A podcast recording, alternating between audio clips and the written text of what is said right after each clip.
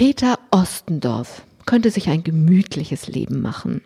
Sein regulärer Eintritt in den Ruhestand, so wie die Renten- und Beamtengesetze es vorsehen, ist schon mehr als 15 Jahre her.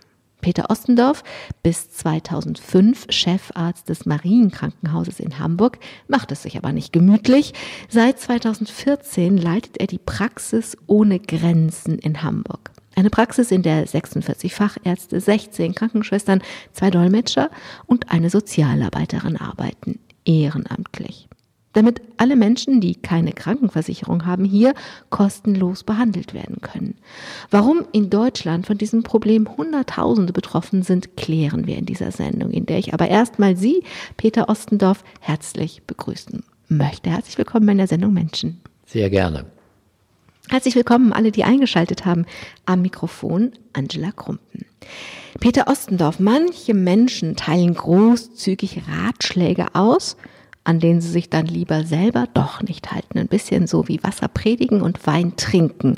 Das ist bei Ihnen anders. Sie raten nämlich immer allen Menschen mit der Rente oder der Pensionierung auf keinen Fall aufzuhören zu arbeiten.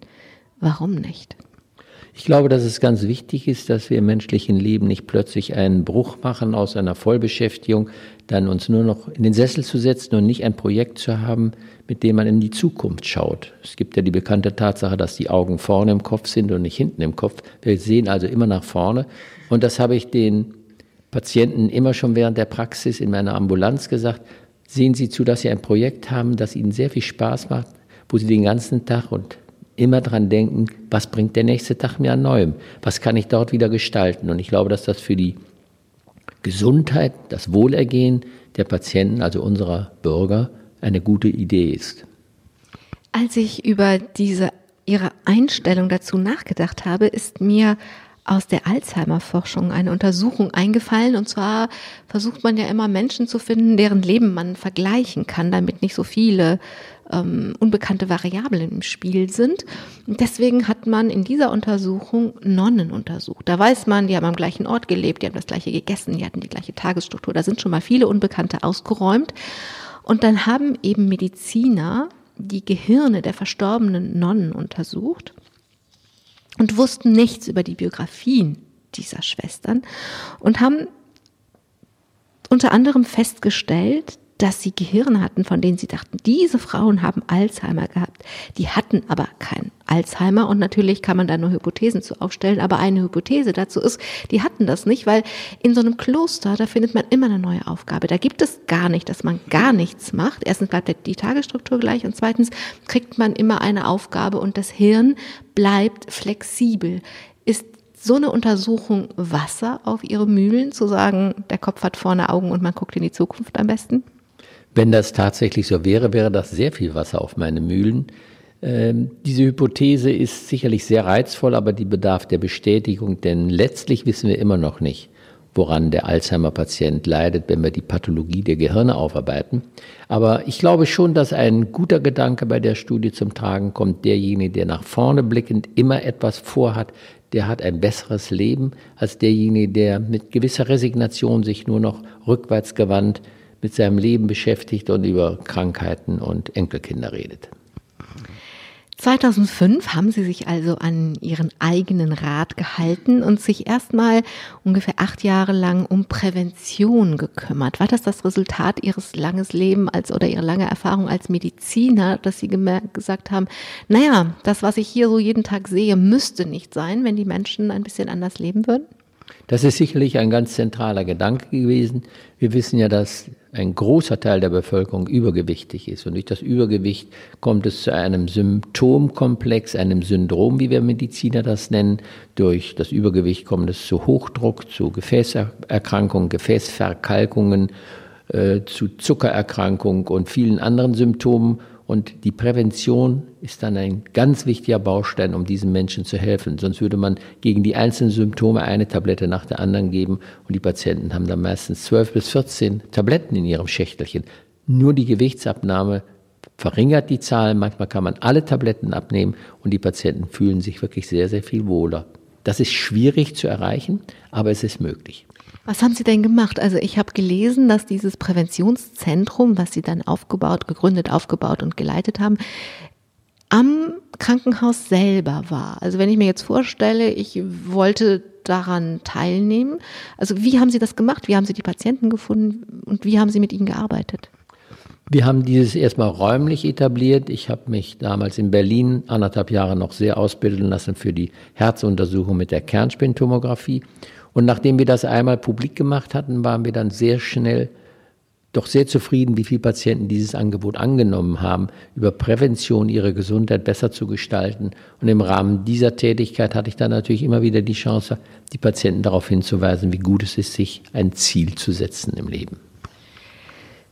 Unsere Willenskraft ist zwar da, aber auch man weiß immer mehr darüber, wie begrenzt Willenskraft ist, dass das drei Wochen lang ungefähr ganz gut anhält, aber dann sie einfach sich erschöpft und das gar nicht unbedingt böser Wille ist oder nicht immer dieser Schweinehund. Also was haben Sie denn den Menschen an die Hand gegeben, dass es nicht eine kurzfristige Gewichtsaufnahme oder eine kurzfristige Änderung des Lebens ist, sondern tatsächlich dann auch als Prävention lange wirken kann? Die Patienten sind natürlich nicht nur einmal im Prävendikum, sondern regelmäßig dann von uns betreut worden. Die kamen mit entsprechenden Kurven und Tabellen, die wir ihnen angeregt, dann auch tatsächlich haben ausfüllen lassen. Und auf diesem Weg gelingt es dann doch nicht jeden, aber doch eine ganz große Zahl von Patienten dahin zu bringen, dass sie langsam mit der Gewichtsabnahme reagieren, dass sie das Rauchen einschränken oder ganz aufgeben. Ich glaube, wenn man sich Zeit nimmt, und das ist das Wichtige, dass man sich Zeit nimmt für eine längere Besprechung, für das Zuhören der Nöte, dann lässt sich doch vieles erreichen. Das heißt, das, was hilft und wirkt, ist eben, dass man es nicht ganz alleine schaffen muss, sondern dass man immer wieder Kontakt hat und natürlich auch, das ist ja was anderes, wenn man auf die Waage stellt und man sieht selber, oh, ne, und dann schämt man sich vielleicht, aber vor jemand anderem ist es ja die Motivation vielleicht auch höher, dran zu bleiben. Das ist sicherlich richtig. Ich glaube nach wie vor, das Wesentlichste ist, dass mit dem Patienten ein Austausch, dass in einer längeren Unterhaltung diese Dinge immer wieder angesprochen werden und dass der Patient merkt, wie ernsthaft dieser Wunsch des Arztes ist, ihm zu erzählen, wie wichtig er selbst diese Aufgabe in die Hand nehmen muss. Und dann, wie gesagt, gelingt es auch mit dem Rauchen aufzuhören. Ich glaube, ich habe das Gefühl, bei 30 bis 40 Prozent der Patienten habe ich es geschafft, dass die mit dem Rauchen sofort aufgehört haben. Sofort auch noch. Wow, was für eine Erfolgsquote. Tja, und dann sind Sie 75 Jahre alt geworden und wollten sich immer noch nicht zur Ruhe setzen. Weiter zu arbeiten, nach vorne zu gucken, das war das eine Motiv, das hatten wir jetzt schon. Aber es gab noch ein zweites Motiv und das war, Sie waren sich und sind sich bewusst, wie ungeheuer privilegiert Sie sind. Welche Privilegien haben Sie denn gemeint, als Sie gemerkt haben, ich will das jetzt noch nicht aufhören und ich will das nicht aufhören, weil ich so privilegiert bin? Es war sicherlich der Wunsch der Gesellschaft, etwas zurückzugeben für die gesamten Vorteile, die ein junger Mensch hat, wenn er studieren kann, wenn er den Abschluss machen kann, wenn er dann als Assistent ausgebildet wird. Ich bin zwei Jahre in Amerika gewesen auf Stipendienbasis, dann habe ich in Tübingen meine Facharztzeit gemacht, habe dort habilitieren können, konnte die Knochenmarktransplantationseinheit leiten und nachher Chefarzttätigkeit erlangen hier in Hamburg in einer sehr großen internen Abteilung. Also alles wunderbare Sachen, die ja nicht ich gemacht habe, sondern die ich benutzen und auf die ich zurückgreifen konnte. Und das hat sehr viel ausgelöst, eben auch Dankbarkeit. Und von dieser Situation wollte ich dann etwas in die Gesellschaft auch zurückgeben. Das hat ja erstmal gemacht, dass sie einen großen, weiten Horizont haben konnten. Den, den kann man natürlich auch bekommen, wenn man immer nur an einem Ort bleibt. Aber wenn man wirklich in die Welt geht und verschiedene Systeme und verschiedene Perspektiven auf ähnliche Sachverhalte kennenlernt, dann weitet sich der Horizont. Das heißt, dieser Weg, den sie gehen konnten, den die Gesellschaft ihnen ermöglicht hat, hat ihnen auch viele Fähigkeiten und einen weiten Horizont gegeben. Das ist zweifellos richtig. Und in Amerika lernt man das erst recht, dass man sich nicht nur auf einen Ort alleine beschränken sollte, sondern dass man flexibel sein muss, verschiedene Aufgaben in verschiedenen Städten, in verschiedenen Universitäten dann tatsächlich anzunehmen, um dann am Ende dieser ganzen Ausbildungszeit mit Mitte 40 dann vielleicht eine Tätigkeit zu übernehmen, die dann bis zum 65. Lebensjahr auch Kontinuität bedeutet. Das haben Sie gemacht. Das war Ihre Chefarzttätigkeit am Marienkrankenhaus hier in Hamburg. So, also, erst Chef, also erst die Ausbildung, dann mit 65 dieses, die neue Aufgabe, die Prävention. Mit 75 haben Sie nochmal, wollten Sie nochmal eine neue Aufgabe übernehmen. Daraus ist die Praxis ohne Grenzen geworden. Aber wie ist es gekommen, dass Sie gesagt haben, okay, also jetzt widme ich mich mit all dem, was ich gemacht habe und all dem, was ich kann, den Menschen, die aus unserem Krankenversicherungssystem rausfallen? Ich wollte, wie gesagt, etwas zurückgeben und diejenigen, die versichert sind in unserer äh, Republik, die haben ja Ärzte und können auf die Kassenleistungen zurückgreifen. Es gibt aber eine große Zahl von Mitbürgern, sei es Ausländer, sei es auch Deutsche, die keine Krankenversicherung haben und die absolut darauf angewiesen sind, dass sich irgendjemand auch unentgeltlich ehrenamtlich um sie kümmert. Man kann natürlich davon ausgehen, dass auch der Staat diese Aufgabe übernehmen sollte, aber das hatten wir am Anfang auch gedacht und meinten, wir sind vielleicht bald überflüssig, weil der Staat diese Aufgabe übernimmt. Das hat sich als Trugschluss erwiesen. Muss nicht nur von negativer Seite beleuchtet werden, denn die Zivilgesellschaft und das zivilgesellschaftliche Engagement ist sehr kräftig. Das habe ich jetzt erst durch diese Tätigkeiten auch erlebt und insbesondere auch im Rahmen der Flüchtlingskrise 2015 überwältigend, wie viele Menschen sich zivilgesellschaftlich engagieren, also ehrenamtlich das machen. Und insofern haben wir damals keine Probleme gehabt. Es haben sich so viele Ärzte und Schwestern gemeldet, gerade als wir mit zwei Fakultäten nur angefangen hatten, zwei Fachrichtungen und das nachher erweitert haben, dass sich immer sofort Menschen gefunden haben, Ärzte und Schwestern, die mit uns diese Aufgaben da machen wollten. Die Anfänge der Praxis, die gucken wir gleich schön so an, dass, wir das alles nachvollziehen können. Aber ich würde noch einen Schritt zurückgehen. In Deutschland muss man krankenversichert sein. 2007, seit 2007, wenn man in der gesetzlichen Krankenkasse ist, seit 2009, wenn man privat versichert ist. Und wenn Sie, wenn ich so Straßenumfragen bei YouTube oder sonst wo mir angucke, wenn Sie auf die Straße gehen und Menschen fragen, ähm, gibt es das eigentlich in Deutschland, dass Menschen nicht krankenversichert sind, dann sagen die durch die Reihe, nee. Wir sind doch hier nicht in den USA oder was sie alles sagen, aber jedenfalls wissen das viele Menschen nicht. In Wirklichkeit sind aber Hunderttausende davon betroffen und nicht nur Menschen. Da können wir gleich genauer hingucken, wer, da, wer davon betroffen ist. Eben nicht nur Menschen, die zu uns kommen, sondern auch ganz viele Deutsche. Wie passiert das? Ich glaube, wir müssen einmal erzählen, wie das passiert, dass man hier in Deutschland lebt und es gibt eine Krankenversicherungspflicht, egal welcher Krankenversicherungsart man hat, und trotzdem sind Hunderttausende nicht versichert. Das, was Sie anfänglich sagten, stimmt tatsächlich sogar auch für Politiker. Ich werde selbst von Politikern immer wieder angesprochen, warum machen Sie das? Wir haben doch die Krankenkassenpflicht. Die Krankenkassenpflicht sagt ja nur, wenn Sie in einem beruflichen Verhältnis sind, müssen Sie Krankenkassenpflichten wahrnehmen. Das heißt, Sie müssen sich bei einer Kasse anmelden und der Arbeitgeber zahlt 50 und Sie selbst 50 Prozent. Wenn Sie aber jetzt freiberuflich tätig sind und nicht mehr diese Beitragspflicht erfüllen können, dann fallen sie in dem Moment aus der Krankenkassenbetreuung heraus, sind ohne jede Krankenkasse. Und das ist vielen mittelständigen und auch äh, ja, mittelständigen Berufen gegangen, kleinen Betrieben, wo der Inhaber nachher nicht mehr leben konnte, musste die Krankenkasse aufgeben, hat natürlich die Miete noch versucht weiter zu bezahlen. Und auf diesem Wege sind, davon sind wir fest überzeugt, inzwischen 450 bis 500.000 Deutsche auf diesem Wege dann stehen geblieben, haben die ersten Jahre keine Probleme gehabt und plötzlich taucht eine große Erkrankung auf und die führt sie dann meistens schon fast im Endstadium zu uns in die Praxis. Dann könnte man denken, okay, dann merkt man, dass man eben auch auf Krankenversicherung gar nicht verzichten kann und bringt es wieder in Ordnung. Aber man kann es gar nicht so leicht in Ordnung bringen, weil die Versicherungen, die Gesellschaften ein Recht darauf haben, dass alles, was man nicht gezahlt hat, unterdessen nachgezahlt wird. Das stimmt, da haben sich gewisse Erleichterungen ergeben, gerade im gesetzlichen Krankenkassenbereich, dass, glaube ich, nur noch zwei Jahre nicht gezahlte Beiträge nachträglich zurückgezahlt werden müssen, auch mit gewissen Erleichterungen, dass man das in Raten machen kann. Die Privatversicherten, äh, Privatversicherungen sind da sehr viel härter in ihrem Umgang. Da muss man drei oder vier Jahre voll nachbezahlen. Und wenn Sie 1000 Euro im Monat für die Krankenkasse ausgeben, sind das im Jahr 12.000 und in vier, fünf Jahren schnell 50 bis 60.000. Und derjenige, der so arm ist, kann das überhaupt nicht machen.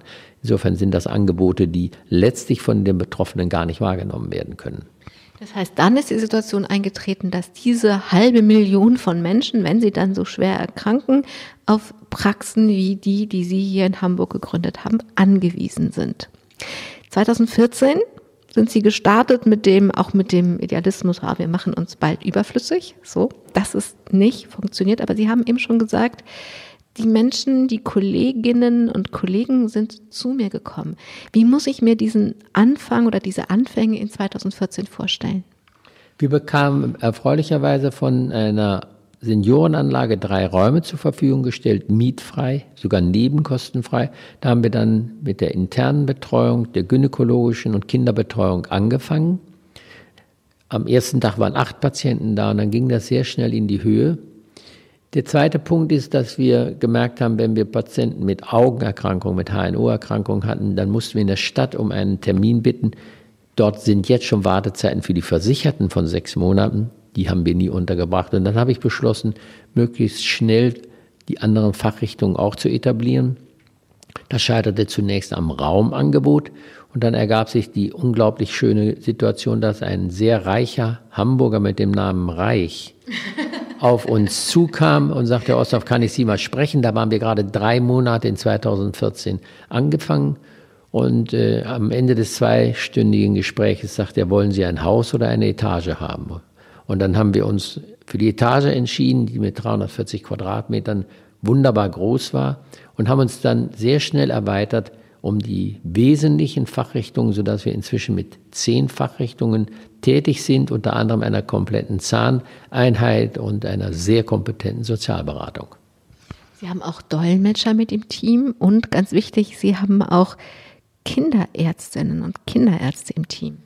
Ja, das ist für uns sehr wichtig und die machen so etwa fünf bis acht Prozent derjenigen Patienten aus, die wir insgesamt bei uns sehen. Die Kinder werden bei uns nach der Geburt in den klassischen U2 bis U9 Untersuchungen genauso behandelt wie auch die Kinder bei den niedergelassenen Kinderärzten. Sie werden von uns geimpft und insofern haben die denselben guten Betreuungsstatus wie auch die Kinder, die durch ihre Eltern versichert sind. Wenn ich jetzt mal zusammenrechne, 46 Ärzte, 16 Krankenschwestern, ich kann jetzt nicht so schnell rechnen, aber plus Dolmetscher und Sozialarbeiter, sagen wir mal so um die 70, ungefähr 70 Mitarbeiter und Mitarbeiterinnen. Und Sie sagen, die sind alle einfach so zu Ihnen gekommen? Das ist völlig richtig, das ist das Erstaunliche. Wir haben sogar jetzt bei den internen Ärzten schon eine Warteliste von vier Ärzten, die gerne mitmachen möchten. Und wir haben gesagt, wir wollen nicht zu viele in die Gruppe reinhalten, dann kommen die einzelnen Ärzte gar nicht so häufig ran, wie sie es möchten. Es geht ja auch einen gewissen Rhythmus einzuhalten. Wir sind ja nicht die Jüngsten mehr, also müssen wir mit dem Computer immer wieder umgehen, denn es ist bei uns alles elektronisch geregelt. Und wenn man da drin bleiben will, muss man das öfter tun und nicht nur alle drei Jahre einmal. Also wir haben da eine Warteliste, bei den anderen haben wir genügend äh, Bedarf geregelt. In der Augenheilkunde könnten wir noch einen Arzt gebrauchen, aber da tut sich zurzeit die Möglichkeit auf, dass auch diese Lücke geschlossen wird. Und wenn Sie sagen, wir sind alle nicht die Jüngsten, sag ich mal, sind Sie alle Senioren, also alles Menschen, die ihre reguläre Berufszeit schon hinter sich haben? Bei den Ärzten absolut ist keiner unter 65 und von mir abgesehen ist der älteste 79. Alle in gutem Zustand, alle sehr lebendig. Wir diskutieren viel Medizinisches, auch Sonstiges. Bei den Krankenschwestern ist, das, ist der Jahresdurchschnitt, der Altersdurchschnitt etwas niedriger, aber die sind alle mehr oder weniger, bis auf einige von denen, die noch tätig sind, sind alle auch jetzt aus dem Hauptberuf ausgeschieden und kommen sehr, sehr gerne zu uns und machen das einfach perfekt. Wir haben zwei leitende OP-Schwestern im Team, die sehr auf Hygiene achten, die sehr auf die Sauberkeit achten. Das bewundere ich jedes Mal, wenn ich das wieder sehe, wie die das mit größter Hingabe machen. Also das sind die Kollegen im Team, die, die diese Medizin anbieten. Schauen wir auf die Menschen, die diese Medizin annehmen, die da hinkommen. Wir haben eben schon gesagt, es gibt eben eine halbe Million Deutsche in, in Deutschland, die eben aus dem Versicherungssystem rausgefallen ähm, sind, sag ich jetzt mal.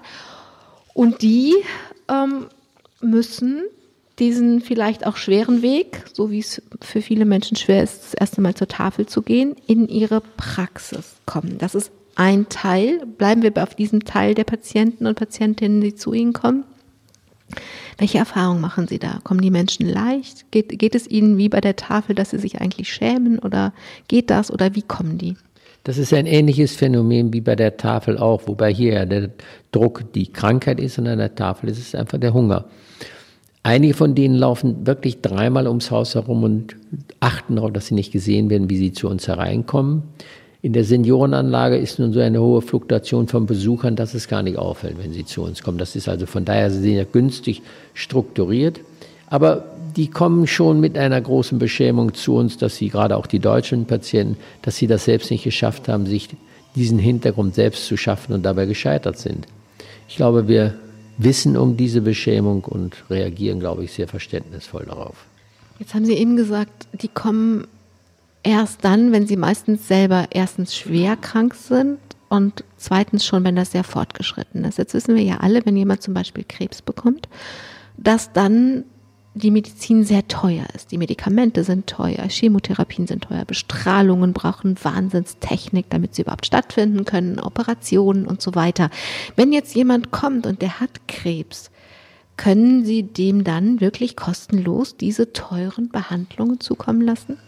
Das ist ein Hauptproblem unserer Praxis, dass wir in der ambulanten Betreuung ohne Probleme alles machen können. Dazu gehört ja nicht nur die Untersuchung, auch mit sehr modernen Geräten, die wir haben. Ich habe immer gesagt, keine Krankengeräte für kranke, arme Leute.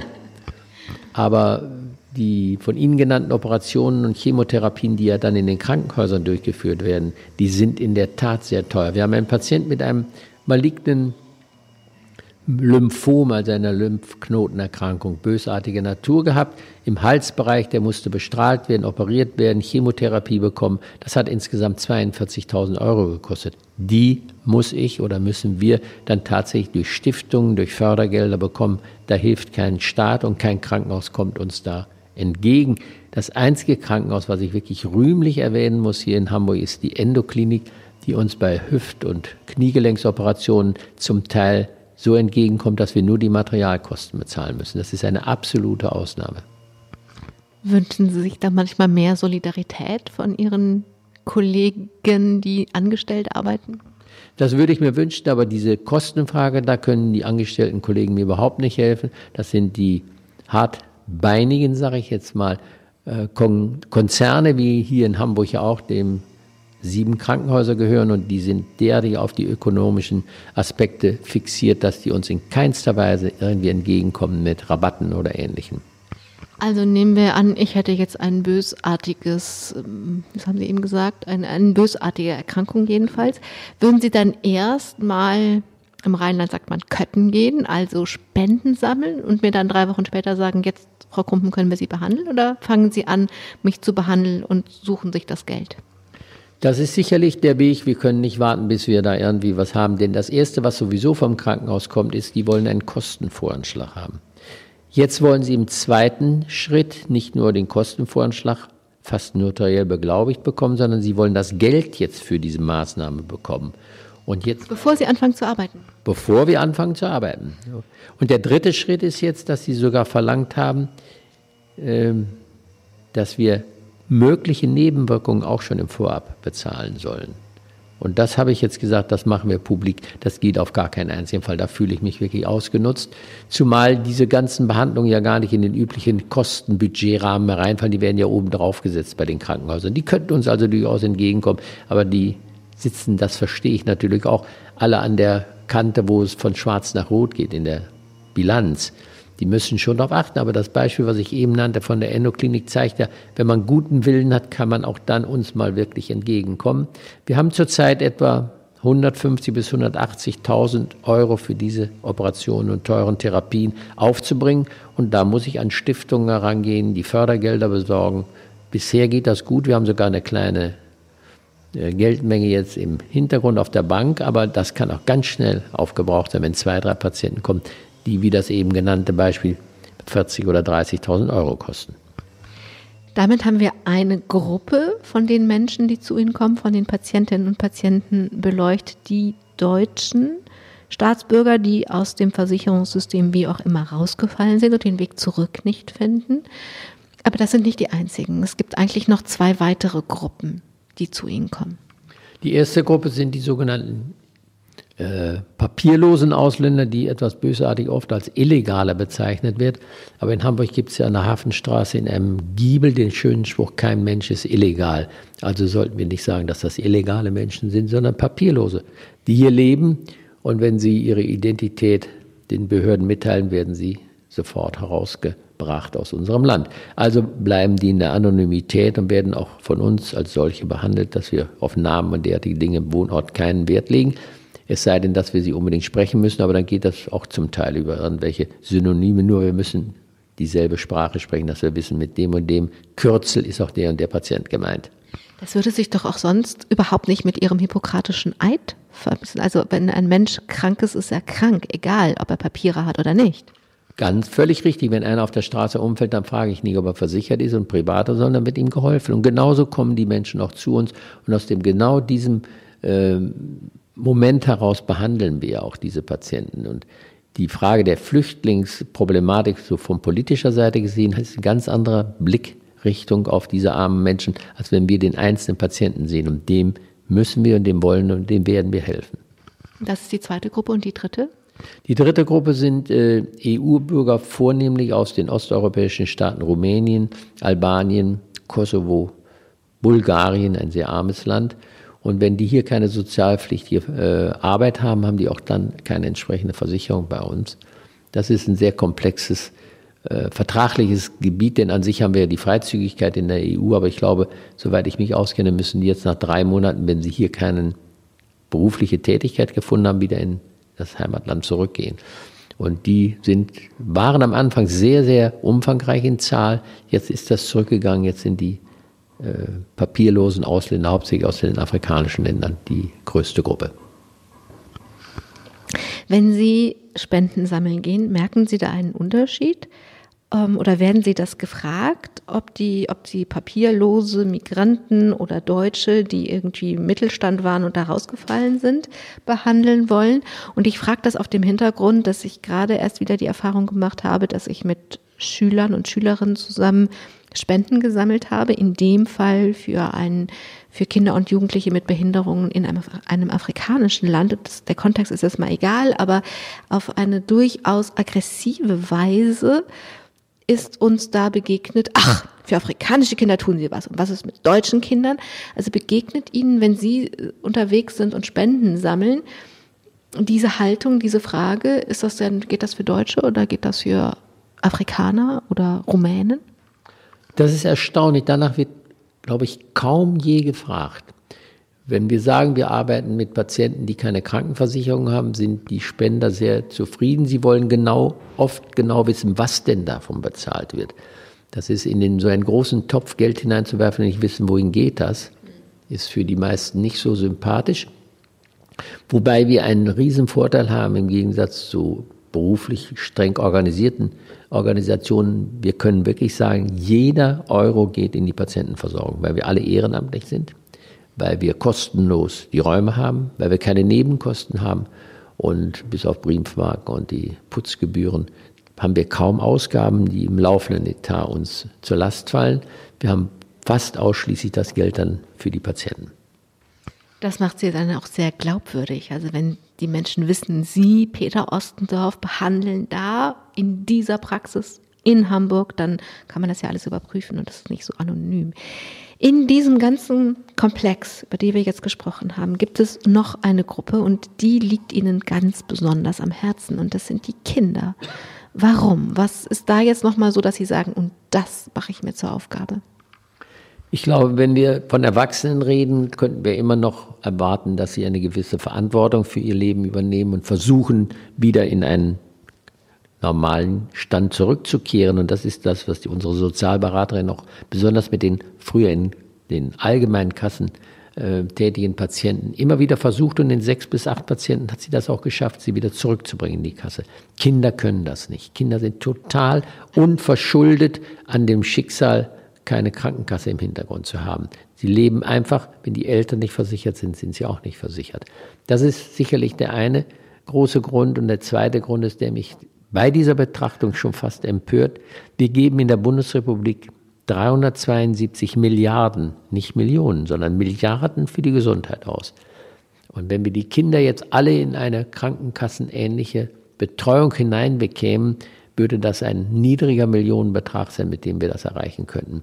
Und ich finde, ein Land, was so viel für die Gesundheit ausgibt, was insgesamt eines der reichsten Länder der Welt ist, was sich zu Recht auch dem äh, Gesundheitssystem erfreut, was doch zum Teil beispielhaft genannt wird, ist es völlig unverständlich, dass hier Kinder leben, die keine Krankenkasse im Hintergrund haben, wenn mal wirklich eine schwere Erkrankung auftritt und die Eltern nicht wissen, wie sie das managen sollen. Sie sind ja viel gereist, Sie waren viel unterwegs, Sie haben viele andere medizinische Systeme gesehen und da kommt zu allem, was Sie sagen, dass Kinder daran dafür überhaupt keine Verantwortung tragen, wenn sie nicht versichert sind. Kommt noch hinzu, dass es andere, ärmere Länder gibt, die das anders handeln. Ich, wenn ich mich recht entsinne, ist es Bulgarien zum Beispiel. In Bulgarien ist tatsächlich jedes Kind bis zum 16. Lebensjahr versichert durch den Staat. Wie gut die Betreuung dann ist, das ist ein anderes Problem. Aber sie sind so versichert wie auch die Erwachsenen. Und das sollten wir versuchen, auch in Deutschland zu erreichen. Und da sind jetzt Bestrebungen von uns und von mir besonders, jetzt doch zu erreichen, dass wir darüber nachdenken, dass wir versuchen, welche Wege sind denkbar. Ein Modell wäre der sogenannte anonyme Krankenschein, mit dem man diese Kinder dann in das normale Kassenarztsystem gut integrieren könnte. Und wie gesagt, die Kosten sind nicht hoch. Die DAK hat mal ausgerechnet, dass pro Kind etwa 1000 Euro im Jahr ausreichen, um eine ganz normale Versorgung zu erreichen. Und dann sieht man, dass der Betrag sehr gering ist, letztlich bezogen auf die eben genannten 372 Milliarden. Das ist mehr als der gesamte Bundeshaushalt mit 365 Milliarden. Was sind die Widerstände? Warum passiert das nicht einfach? Wo mangelt es an Solidarität? Ich glaube, das ist zum Teil regelrecht Gedankenlosigkeit, weil wir die Augen vor der Armut ja doch oft sehr oft schließen aber wir wissen ja, dass die Tafel, wie nötig sie ist, wir wissen von dem letzten Armutsbericht der Bundesregierung, dass 350.000 Deutsche keine Wohnung haben. Wir wissen aus Krankenkassenmitteilungen, wie viel abgemeldete Patienten, eben die, die keine Kassenbeiträge mehr bezahlen, tatsächlich in der Bundesrepublik leben. Aber auf diese Dinge wird wenig hingewiesen und von der Politik höre ich dann immer, ja, wir haben ein so großartiges äh, Sozialsystem, da fällt keiner durch. Und das ist selbstgemachte Gewissheit, das ist nicht die Wahrheit. Da sind große Löcher in dem Netz und da fallen doch einige durch. Sie erleben diese Kinder ja. Manchmal funktioniert das ja besser, wenn man eine Geschichte erzählt, wenn man nicht sagt, es betrifft so viele Kinder und es wäre so wenig Geld, sondern wenn man eine Geschichte erzählt. Gibt es eine Geschichte, die Sie jetzt hier öffentlich erzählen können, wo deutlich wird, was das für die Kinder bedeutet, wenn sie durch dieses Raster fallen und wie leicht es wäre, es ihnen weiterzuhelfen? Also was das für ihr Leben bedeutet, wenn sie eben nicht versichert sind. Vielleicht fällt Ihnen eine Petra oder ein Peter ein. Ja, mir fällt ein dreieinhalbjähriges Kind ein, bei dem ein doch sehr ausgeprägter Herzfehler festgestellt wurde. Und der Kinderkardiologe, der nicht bei uns selbst ist, hat uns sofort gesagt, wir können das Kind ihm schicken, hat dann die sehr komplexe Untersuchung mit der Echokardiographie gemacht. Und dann mussten wir sehen, dass wir dafür Gelder bekamen. Und dann war sehr viel Bereitschaft in der Öffentlichkeit, auch von Stiftungen, äh, auch von der behandelnden Klinik. Und dieses Kind haben wir dann operieren lassen können und das lebt jetzt ein normales Leben. Das wäre, wenn das nicht irgendwann in den nächsten Monaten oder zwei Jahren passiert worden wäre, irreversibel gewesen, der Schaden, der dann aus, angerichtet wäre. Und das gilt ja letztlich für alle Krankheiten. Wenn man sie nicht im Frühstadium oder mittleren Stadium erreicht, wird es immer schwieriger, eine Restitutio ad integrum, also eine völlige Wiederherstellung zu erreichen. Nun kann man ja sagen, läuft doch. Das Kind lebt, sie kriegen das ja hin. Also warum ähm, ist es Ihnen so wichtig, dass Sie sagen, nein, das ist sehr schön für dieses dreieinhalbjährige Kind, dass es ein normales Leben führen kann, aber ich will das für alle Kinder in Deutschland. Ich möchte nicht gerne haben, dass in dieser Republik zwei verschiedene Gesellschaften leben. Die Armen, die nur noch von den Almosen leben müssen und so empfinden das ja viele, die Hartz IV oder viele, die bei uns auftauchen müssen. Nein, die sollen alle so leben können, auch wenn sie nicht so glücklich, nicht so begabt oder aus irgendwelchen Gründen nicht in den Vorteil des reichen Lebens hineingekommen sind, das müsste uns sehr am Herzen liegen. Und gerade bei Kindern, dass die Kinder das Gefühl haben, ich bin genauso wertvoll wie jedes andere Kind, was aus einem reichen Hause kommt. Sie haben viele Jahre und Jahrzehnte ihres Lebens im deutschen Gesundheitssystem verbracht, sind darin gewachsen, groß geworden, hatten, ich sage jetzt mal über den Daumen, ich weiß nicht, ob es genau stimmt, sage ich mal zwei Jahrzehnte ähm, Verantwortung als Chefarzt und haben da eine große Expertise auf unser Gesundheitssystem gewonnen. Und Sie haben eben schon gesagt, nicht ohne Grund. Es ist eines wird es sehr gerühmt und ist ein, eines der besten der Welt. Jetzt haben sie in den letzten Jahren eine ganz andere Perspektive darauf genommen. Und ich hoffe, das eine, das eine ist der Blick von ganz oben, vom Chefarzt, der ganz viel Verantwortung hat.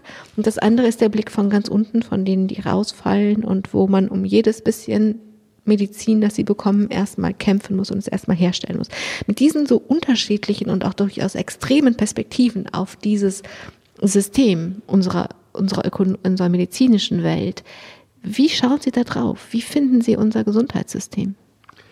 Ich war bis 2004, 2003 sehr angetan von unserem Gesundheitssystem, was sehr gut funktionierte, was zwar auch immer teurer wurde, aber was nicht nur vom Geld beherrscht wurde. Wir haben damals Geld verdient, um zu behandeln. Und äh, die Patienten wurden auch nicht frühzeitig aus dem Krankenhaus hinausgelassen, aber die Überlegung war dann plötzlich, als äh, neoliberale Tendenzen in der Politik waren, kam die Überlegung, man müsse die Krankenhäuser privatisieren, man würde dadurch den Konkurrenzdruck erhöhen und dadurch die Gesundheit billiger machen. Was absolut nicht zugetroffen hat, denn seit 2005, abschließend dann insgesamt seit 2009, wurden die Krankenhäuser auf die sogenannten Fallpauschalen umgestellt und jetzt wurde behandelt, um Geld zu verdienen. Also genau das Umgekehrte. Und dann ging das Rosinenpicken los, diejenigen Fälle, ein Herzinfarkt oder ein Schlaganfall, die viel Geld einbringen, wurden natürlich viel lieber betreut als äh, Patienten, die mehr auf Gespräche, auf langfristige Betreuung angewiesen sind. Damit wird kein Geld verdient. Ich nenne Ihnen ein Beispiel. In der Hamburger Klinik wurde die Diabetikerstation geschlossen, weil man mit dem Diabetes, mit den Blutproben und den langen Besprechungen, wie man sich diätetisch verhalten soll, wirklich wenig Geld verdienen kann. Und das Ganze wurde der Kardiologie zugeschlagen, die mit hochtechnisierten Eingriffen in den Körper sehr viel Geld bringt. Und das ist die Ökonomisierung im Krankenhaus insbesondere, die auf verschiedensten Ebenen ganz schreckliche Folgen hat. Die, auch die Assistenten zum Beispiel werden jetzt gebeten, darauf zu achten, dass ein Patient möglichst kurzfristig nur liegt. Denn im selben Bett in zehn Tagen zwei Patienten zu haben oder in zehn Tagen ein Patient bringt die doppelten Erlös für das Krankenhaus. Und äh, es war jetzt gerade im Ärzteblatt ein langer Bericht nochmal, wie unzufrieden die deutschen Ärzte, Assistenzärzte sind und ich kann das sehr gut nachempfinden. Die sind weniger im Ärztlichen ausgebildet worden, sondern in der Betrachtung, wie ist ein Patient am besten durch seine Krankheit zu führen, um größtmögliche Erlöse zu erreichen. Und das ist eine ganz schreckliche Entwicklung und da muss irgendwann ganz bald ein Umdenken passieren, wie es früher war, als die Erlöse nicht so im Vordergrund standen. Machen wir mal ein Gedankenspiel. Sie werden der neue Gesundheitsminister und haben tatsächlich die Möglichkeit, Dinge zu ändern. Was würden Sie tun? Ja, das ist natürlich eine schöne Frage, schwierige Frage.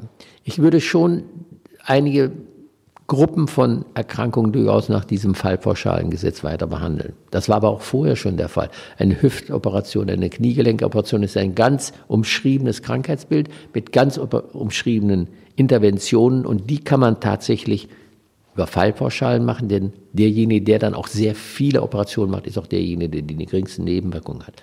Wir haben aber andere Bezirke wie die Kinderheilkunde, wie die psychiatrische Betreuung von Patienten, auch im internen Bereich die eben genannten Syndrome des Übergewichtes.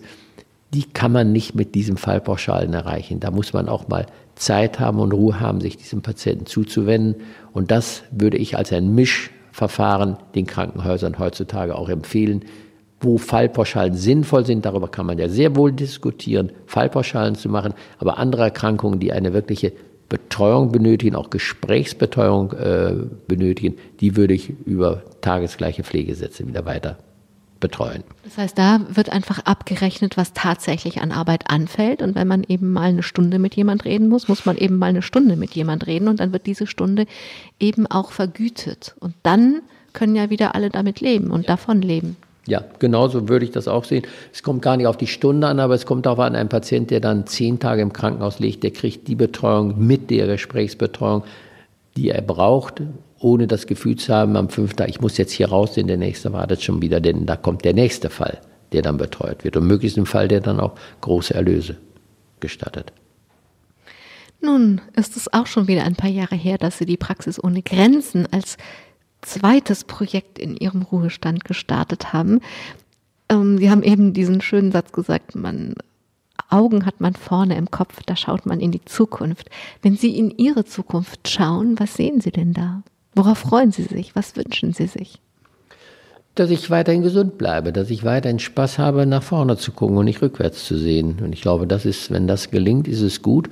Ich mache das ja am Mittwoch ganztägig, sonst halbtägig, zwei, drei Stunden am Tag für die ganze Organisation. Und dann ist sehr viel Zeit, wo man andere Dinge machen kann. Und wenn das in dieser Balance in Zukunft noch längere Zeit möglich ist, dann bin ich sehr zufrieden mit dem Leben. Peter Ostendorf, ich danke Ihnen für Ihre Zeit, die Sie jetzt für uns und unsere Hörerinnen und Hörer hatten. Ich weiß, dass Sie eigentlich was anderes vorhatten. Umso mehr freue ich mich, dass Sie sich diese Zeit genommen haben und ich wünsche Ihnen, dass Sie noch lange nach vorne gucken können, dass Sie lange gesund bleiben und dass Sie noch erleben, dass die alle Kinder unter 16 in Deutschland einfach zum Arzt gehen können. Das wünsche ich Ihnen auch. Ich danke auch allen, die eingeschaltet haben, zugehört haben und hoffe, dass was Inspirierendes dabei war, dass sich ein kleiner Blickwinkel geändert hat, dass sie ähm, ja vielleicht selber nach vorne gucken, wenn sie alt genug sind, dass sie eben schon in den Genuss von Rente oder Pensionierung gekommen sind und dass sie auf jeden Fall viele Ideen haben, wie sie das machen können. Am Mikrofon war Angela Krumpen. Machen Sie es gut.